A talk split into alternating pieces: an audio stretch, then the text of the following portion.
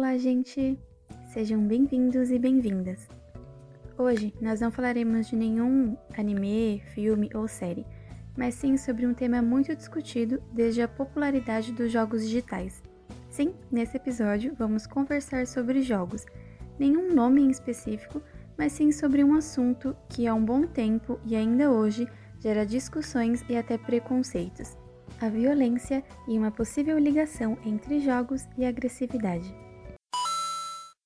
Eu imagino que se você é fã dessa mídia, já tenha passado por alguma situação em que alguém da família ou conhecido tenha falado algo como: esses jogos deixam as crianças e jovens violentos, ou já tenha se deparado com algo do tipo na mídia. Esse pensamento é algo muito presente no senso comum, mas será que é real? Antes de tudo, vamos definir as coisas por aqui. Primeiro, o foco do assunto de hoje serão os jogos que contenham algum traço de violência. Então, jogos de tiro, luta, assassinatos, perseguições e coisas desse gênero. Até porque tem jogos de todo tipo, não é? Segundo, eu vou utilizar como base pesquisas, artigos científicos, ou seja, o que a comunidade científica vem discutindo sobre o tema para criar esse episódio, Claro que em alguns momentos eu vou trazer algumas opiniões, pensamentos pessoais, mas isso vai ficar claro quando acontecer, para a gente não misturar o que é achismo de descobertas realmente testadas e discutidas. Mas também não será nada muito técnico. Juro que vai ser legal, gente. Então vamos lá. Voltando para a questão: jogos violentos geram agressividade?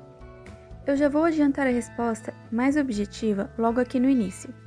Não tem e nunca teve uma conclusão sobre a influência dos jogos violentos no comportamento agressivo das pessoas. Eu não encontrei nenhum estudo, antigo ou mais recente, que afirmasse essa influência direta, porém há algumas observações sobre esse assunto que foram descobertas e vêm sendo discutidas na comunidade e que eu vou comentar nesse episódio. Mas agora vamos voltar um pouco no tempo. Mais especificamente em 1976, quando esse assunto foi muito discutido com a chegada do jogo Death Race, um joguinho de fliperama que consistia basicamente em controlar carros com o objetivo de acertar monstrinhos para ganhar pontos. Parece algo bem comum, né? Talvez não para a época, isso acabou movimentando uma perseguição pública contra o jogo, com direito até a um psicólogo, o Dr. Bird Mix, afirmando que o jogo seria muito atrativo para prisioneiros violentos e que ele poderia influenciar a morbidez de uma pessoa.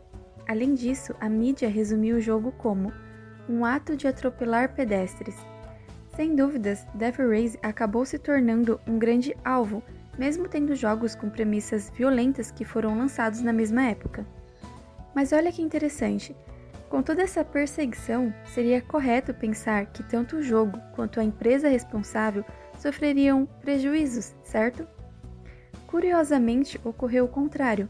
Como consequência dessa repercussão negativa, a empresa precisou aumentar a fabricação dos fliperamas e faturou 3 milhões de dólares com as vendas no ano, um aumento enorme em comparação com os outros anos. A questão aqui é: por que será que isso aconteceu? E ainda acontece. Jogos com conteúdo violento fazem muito sucesso. Aliás, no ano passado, títulos como Call of Duty e The Last of Us entraram na lista dos jogos mais vendidos do ano, fora outros que também possuem conteúdos como armas, guerras, agressões, mortes e demais cenários violentos. Bom, não há uma resposta para isso, pelo menos eu não encontrei. Porém, há algumas discussões de pesquisadores que associam esses jogos a uma forma de escapismo da realidade e uma forma saudável de descarga de energia e agressividade. Pensando bem, estresse, níveis de agressividade, raiva e outros sentimentos parecidos todos nós temos, e uma ferramenta que nos permite liberar esses sentimentos sem nenhum tipo de punição ou simplesmente que nos permite fugir um pouco da nossa realidade comum parece ser muito atrativa. E é, para muitos. Então, pensando em tudo que eu mencionei até agora, seria coerente pensar que tudo bem ter contato com esses jogos livremente em qualquer idade? Lá no começo eu mencionei que não há pesquisas que afirmam uma relação direta entre eles e o aumento da violência, mas que algumas observações são discutidas nessas pesquisas, certo? Bom, uma delas é o tempo de exposição a conteúdos violentos. Em 2004, dois pesquisadores, Human e Swanson, não sei se eu estou pronunciando direito o nome deles, mas enfim, eles sugeriram com base na sua pesquisa com 121 adolescentes que a constante exposição pode resultar em mudanças nos fatores cognitivos e de personalidade dos adolescentes, levando a comportamentos mais hostis, como discutir com professores, se envolver em brigas ou piora no desempenho escolar. Outras consequências, como a dessensibilização a atos violentos e uma possível queda de empatia, também são discutidas nessa área. Porém, há outros fatores, além dos jogos, que também podem influenciar esses comportamentos. A questão aqui é que não dá para negar o impacto que o nosso redor, né, o que está no nosso ambiente, tem sobre nós. Pensando nisso, é comum nós sermos afetados pelo que consumimos. Quem nunca se emocionou, chorou ou sentiu raiva assistindo a um filme, série ou outras mídias que não sejam jogos? Então, por que com eles isso seria diferente? Os jogos também nos afetam é normal sentir frustração, empolgação ou até ter alterações corporais, como o aumento de batimentos cardíacos, durante uma partida, principalmente quando você está passando uma fase super difícil e morre por uma besteira. E ser exposto por muito tempo a conteúdos que sejam exclusivamente violentos, mas outros fatores ambientais e fisiológicos de uma determinada pessoa, guarda isso para a gente falar daqui a pouco pode sim ter um impacto e levar a comportamentos agressivos, mas isso não quer dizer que os jogos aumentam a violência. É importante que isso fique claro, gente. Querendo ou não, nós já somos expostos diariamente à violência, corrupção, tráfico, desigualdade social, desamparo, guerras e demais fatores que podem de fato exercer influência em atos violentos de pessoas. Inclusive, países onde a desigualdade social é maior o índice de violência também é alto, então isso pode ser entendido como um fator, o que é muito diferente dos jogos, em que não há uma relação assim. Essa parte ficou um pouco mais carregada de informação, mas eu vou focar agora em exemplos para esclarecer mais as coisas e trazer uma reflexão importante sobre esse assunto. Sabe os casos de adolescentes que cometem crimes e isso acaba sendo associado a jogos? Não precisa ir muito longe. Acho que o caso mais famoso aqui no Brasil foi a tragédia que ocorreu em 2019 em Suzano, em que dois rapazes, um de 17 anos e outro de 25, entraram na escola que frequentavam, atirando e acabaram matando 10 pessoas. Ou o caso muito parecido de 1999 nos Estados Unidos, em que dois adolescentes, um de 18 anos e outro de 17, mataram 13 pessoas e deixaram 21 feridos durante um atentado também na escola que frequentavam. Em ambos os casos, os atiradores se suicidaram. Eu vou colocar aqui um trecho da fala do vice-presidente da República, o Hamilton Mourão, sobre a tragédia de Suzano. Muito triste, né? É, a gente tem que chegar à conclusão por que, que isso está acontecendo. Essas coisas não aconteciam no Brasil, né? É, ocorriam em outros países. Nós tivemos lá em Realengo, no Rio de Janeiro, aí um tempo atrás agora ocorre na Escola de São Paulo, já teve no, num tempo aí, um tempo, um tempo atrás. Eu vou dizer a minha opinião, né? Minha opinião. Né? Hoje a gente vê essa garotada viciada em videogame e videogames violentos, né? É só isso que fazem. Eu tenho netos e vejo meus netos muitas vezes mergulhados nisso aí. Tá? É... A gente nunca gosta de falar no meu tempo, mas quando eu era criança ou eu era adolescente, a gente eh, jogava bola, a gente soltava pipa, jogava bola de gude. A gente não vê mais essas coisas. Então é isso que a gente tem que estar preocupado. E lamento profundamente tudo que ocorreu. Tá bom? Esses e outros casos parecidos sempre acabam repercutindo a ideia de que os jogos influenciam esses jovens a cometerem esses crimes. Porém, há fatores em comum que de fato podem estar associados a atos violentos, como questões sociais, principalmente o bullying, e transtornos mentais, associados à falta de amparo e saúde mental. mas é sempre mais fácil colocar a culpa em alguma mídia, como ocorreu com a TV, a música, os quadrinhos e atualmente os jogos. Agora, tem um ponto interessante que vem sendo discutido como uma possível ligação com jogos violentos, que é qual o efeito deles em jovens que não estão bem, tanto do ponto de vista mental quanto social. E mais, será que esse gênero atrai mais jovens com predisposição à violência?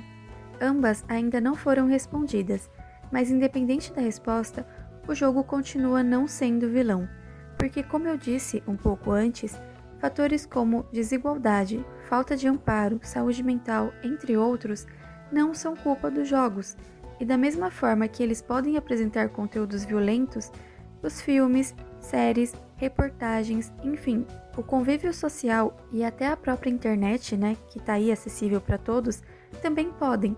E é aí que a atenção sai do videogame e passa para o jovem que usa. E isso nos faz pensar: como jovens estão? O que a sociedade está fazendo para mantê-los saudáveis? E se o número de casos de crimes como esses está aumentando, o que está acontecendo na nossa sociedade? Será que o grande problema e o culpado, entre aspas, não está nisso? Inclusive, eu lembro que na época do ocorrido em Suzano, a comunidade de jogadores subiu a hashtag Somos Gamers, não assassinos, junto com críticas sobre a falta de preparo das escolas em lidar com bullying, ausência de psicólogos nas instituições de ensino e de medidas de saúde mental para os jovens, o que foi um posicionamento bem legal da comunidade Agora eu vou comentar sobre uma informação que eu encontrei durante as minhas pesquisas e eu fiquei muito surpresa, mas que fez muito sentido aí na minha pouca vivência com jogos. Olha que interessante, em 2011, os pesquisadores Adachi e Ryulongbai, sei lá como pronunciar esses sobrenomes, mas enfim, eles fizeram um experimento com 102 universitários, sendo expostos a vários jogos diferentes que variavam os níveis de competitividade e agressividade e foi observado que os jogos com baixo nível de violência, mas que eram muito competitivos, tinham mais potencial para estimular a agressividade. Segundo os pesquisadores, fatores como a frustração da derrota pode ter efeitos mais negativos do que o conteúdo do jogo. Quando eu encontrei o resultado dessa pesquisa, automaticamente comparei alguns jogos que eu tive contato e que pessoas próximas a mim também tiveram, e percebi que faz muito sentido não sei se vocês já jogaram GTA ou títulos parecidos, que é um jogo com conteúdo super violento, mas que você joga ali fazendo as missões tranquilamente, que na maioria das vezes é cometer algum crime, mas isso não causa nenhum impacto em você. Pelo menos não em mim, e eu também nunca presenciei alguém com algum comportamento diferente durante ou após o jogo. Agora, vai jogar League of Legends ou outros parecidos e observa os jogadores. Gente, eu joguei por pouco tempo e eu saía das partidas estressada, e olha que eu sou muito de boa. Além disso, eu já cansei de ver jogadores xingando os outros ou tendo comportamentos não muito amigáveis durante ou após a partida. E é muito doido porque GTA é muito errado, mas ele é, digamos, inofensivo nesse sentido. E o LoL, um jogo com zero conteúdo violento, afeta bem mais esses comportamentos agressivos por ser mais voltado à competição. Eu só usei esses dois como exemplo, mas é possível pensar em muitos outros para comparar. E claro, eu não estou dizendo que todos os jogadores de LoL ou qualquer outro MOBA sejam agressivos, mal educados, tóxicos ou algo do tipo. Eu estou dizendo que jogos mais competitivos podem ter mais efeitos negativos do que os jogos que são só violentos. Mas convenhamos que as comunidades do LoL, Dota e outros não são muito amigáveis, né? Claro que essa descoberta também não valida o que nós estamos discutindo sobre a influência dos jogos, até porque competitividade está presente em diversas coisas na nossa vida e apenas ela não faz pessoas cometerem crimes, não é uma causa, longe disso. Então, só para fechar esse tema e trazer uma conclusão, nós vimos que os jogos não são responsáveis pelo aumento da violência, que não há uma ligação de causa ou justificativa entre eles e os crimes cometidos pelos jovens. Então, toda vez que alguém afirmar algo do tipo, saiba que isso é uma fala leiga e preconceituosa, mas nós não podemos negar que eles trazem algumas implicações que podem ser ruins, como o vício, interações agressivas e hostis, quem participa de chats ou comunidade de jogos deve saber bem disso e até contribuir para prejuízos nas habilidades sociais. Coloquem isso em um grande parênteses, porque eles podem ter um efeito contrário também e acabar contribuindo para o desenvolvimento dessas habilidades. Inclusive, eu quero fazer um episódio só falando sobre esse potencial dos jogos. Bom, mesmo com novas pesquisas e ferramentas para estudar os games, a comunidade científica ainda carece de mais informações e descobertas sobre os efeitos, positivos e negativos, deles nas pessoas. Mas de qualquer forma, não só os jogos violentos, mas todos em geral, são fenômenos mundiais. Inclusive, eles superaram a indústria cinematográfica e são hoje a maior indústria de entretenimento do mundo. Ou seja, estão longe de acabar e a tendência é que cresça ainda mais. Então, ao invés da sociedade enxergá-los como um bote expiatório para depositar a culpa de tudo, seria melhor entendê-los e até usar seus recursos como algo positivo, né? Explorar o que eles podem trazer de bom para as pessoas. Eu não garanto que seja o próximo episódio, mas eu ainda vou fazer um só falando dos pontos positivos do uso dos games em várias áreas, prometo. Mas por enquanto é isso. Espero que tenham gostado do tema e que eu tenha, de alguma forma, afastado um pouco os preconceitos que essa mídia sofre. Se você acha que mais alguém gostaria ou deveria saber dessas informações, compartilhe com eles. Não custa nada, gente, juro. Vamos espalhar mais informações baseadas em pesquisas e menos achismos e preconceitos. Também estou aceitando temas para os próximos episódios, então se tiverem alguma sugestão, é só me falar. Obrigada por me ouvirem até aqui, se cuidem e até o próximo.